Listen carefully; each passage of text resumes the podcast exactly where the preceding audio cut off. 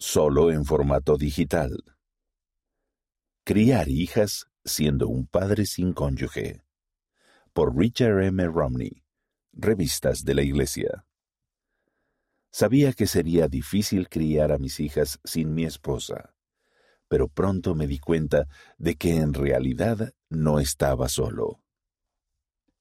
Después de que mi esposa muriera de cáncer, me convertí en el padre viudo de cinco hijos dos niñas y tres varones. Criar solo a mis hijos trajo consigo desafíos, pero lo que fue especialmente difícil para mí fue criar a mis dos hijas. Había muchas cosas que necesitaban y que solamente una mujer podría proporcionarles en realidad. Como dijo el presidente M. Russell Ballard, presidente en funciones del Quórum de los Doce Apóstoles, madres e hijas cumplen una función crucial al ayudarse mutuamente a explorar sus posibilidades infinitas a pesar de las influencias denigrantes de un mundo en el que se corrompen y manipulan la condición de mujer y la maternidad. ¿Cómo podría yo compensar eso?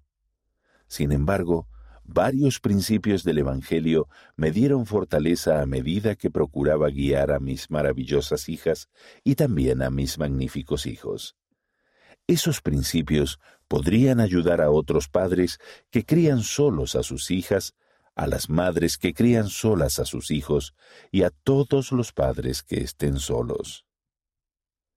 Mantengan un cimiento basado en el Evangelio aprendí que para todos mis hijos y para mí, permanecer fiel al Padre Celestial y a Jesucristo era como siempre había sido el lugar por donde debía comenzar.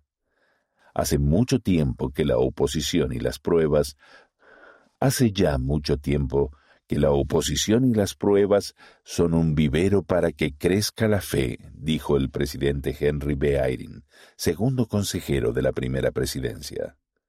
Conforme ejercíamos la fe, descubrimos que era importante hacer varias cosas. Recordar las cosas pequeñas y sencillas. Mediante la oración familiar y el estudio de las escrituras, recibimos grandes cosas en nuestra vida, como esperanza y gozo. Fortalecernos unos a otros. Pasar tiempo juntos, hablar y animarnos unos a otros, las palabras sencillas de apoyo pueden marcar una gran diferencia. Ser un ejemplo los unos para los otros. Alentar a mis hijos a ser buenos ejemplos significaba que yo también debía darles el ejemplo a ellos. Tenía que seguir hablando de Cristo y regocijándome en Cristo, para que mis hijos sepan que ellos también deben acudir a Él. Confiar en el Padre Celestial. Su plan para cada uno de nosotros es un plan de felicidad. Incluso en los momentos difíciles, existen los hombres para que tengan gozo, y las familias están destinadas a estar juntas para siempre.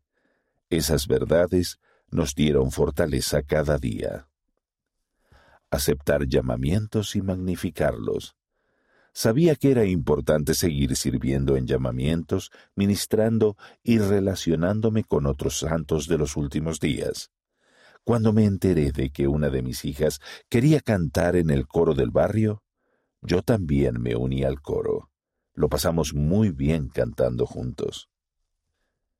Escuchar la conferencia general. Una vez, justo antes de la conferencia general, me sentía desanimado y estaba orando para saber si alguien entendía mi situación. En esa misma conferencia, el elder David S. Baxter, de los setenta, dijo, Ahora bien, por supuesto que también hay familias en que el único progenitor es el padre. Hermanos, también oramos por ustedes y les rendimos homenaje. Aquello me ayudó a entender que el mismo amor y apoyo que se da a las madres que crían solas a sus hijos, también está al alcance de los padres que criamos solos a nuestros hijos. Permitir que otras personas ayuden. Sea como fuere, yo era un padre tratando de criar solo a sus hijas. Procuré generar oportunidades de pasar tiempo a solas con cada una de ellas, para fortalecer nuestros lazos. Sin embargo, ¿cómo podría ayudarles a prepararse para ser mujeres? Pronto me di cuenta de que había más recursos de los que imaginaba. Los familiares. Doy gracias al Señor por una cuñada y una nuera que vivían cerca y vinieron a rescatarme. Asistían a las reuniones para adolescentes con mis hijas, las ayudaban a prepararse para los bailes, y por encima de todo, las escuchaban. Compartían las esperanzas, temores, anhelos y deseos de mis hijas. Las ayudaron a hacer la transición de niñas a adolescentes y posteriormente a adultas, con una comprensión diferente de ese proceso de la que yo podía proporcionar al no haberlo experimentado de la misma manera. Los vecinos. Hubo buenos vecinos que cuidaban de mi hija junto con la de ellos después de la escuela, hasta que yo llegaba a casa de la oficina. Otros vecinos llevaban a mis hijos a la escuela cuando yo tenía reuniones temprano. Un vecino que tenía una empresa de jardinería pidió a sus empleados que cortaran el césped de mi casa de forma gratuita y con regularidad, para que yo pudiera pasar más tiempo con mi familia. Los hermanos ministrantes y líderes de la iglesia.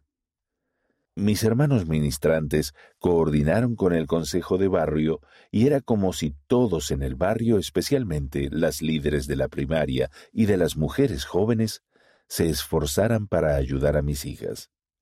Aprendí que una de las grandes cosas de la sociedad de socorro es que ofrecen justo eso, socorro.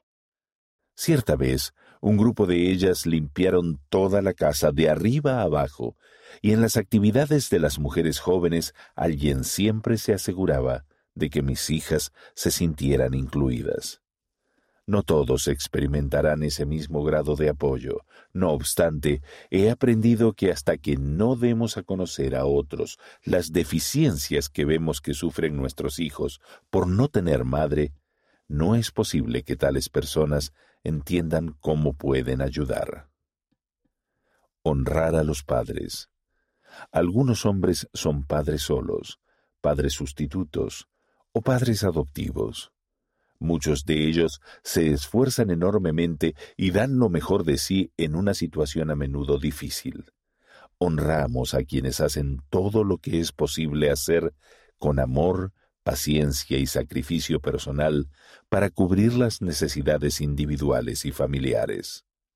Elder D. Todd Christofferson, del Quórum de los Doce Apóstoles. Padres. Liaona, mayo de 2016, Página 95. Recuerda que no estás solo. El elder Baxter dijo, Padres que crían solos a sus hijos, testifico que si ponen su mejor empeño en este, el más difícil de los desafíos humanos, los cielos los favorecerán. Realmente no están solos permitan que el tierno poder redentor de Jesucristo ilumine su vida y los llene de esperanza en la promesa eterna. Sean valientes, tengan fe y esperanza. Piensen en el presente con fortaleza y miren al futuro con confianza. Al igual que cualquier otra persona que esté pasando por dificultades, los padres que crían solos a sus hijos pueden sentirse abrumados Sé que a mí me ocurría a veces, pero también sé que hay mucha esperanza y mucha ayuda para los padres que crían solos a sus hijos en la Iglesia de Jesucristo de los Santos de los Últimos Días.